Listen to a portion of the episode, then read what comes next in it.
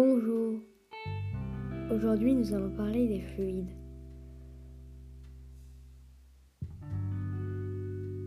Vous allez sûrement euh, vous dire que les fluides, bah, euh, c'est pas un sujet très dur. Mais c'est pas si facile que ça. Et c'est ce que nous allons voir aujourd'hui. C'est parti. Un fluide peut prendre la forme de l'eau, donc d'un liquide, d'un glaçon, donc d'un solide ou d'un gaz. Le, liquide n'a pas de forme définie, il prend la forme du récipient qui le contient.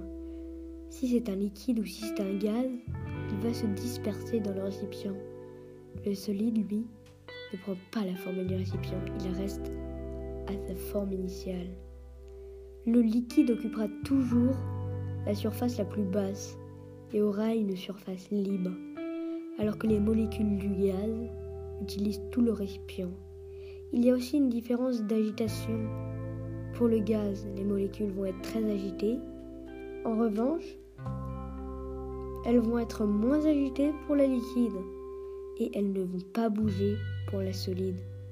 On appelle fusion le processus par lequel le solide devient un liquide. Vaporisation, le processus par lequel le solide devient un gaz et liquéfaction, le processus par lequel le gaz devient un liquide. Le dernier, c'est la solidification, c'est le processus par lequel le liquide devient un solide. Voilà, l'audio article est fini, j'espère qu'il vous aura plu. Vous pouvez aussi aller dans le, le lien qui est en description.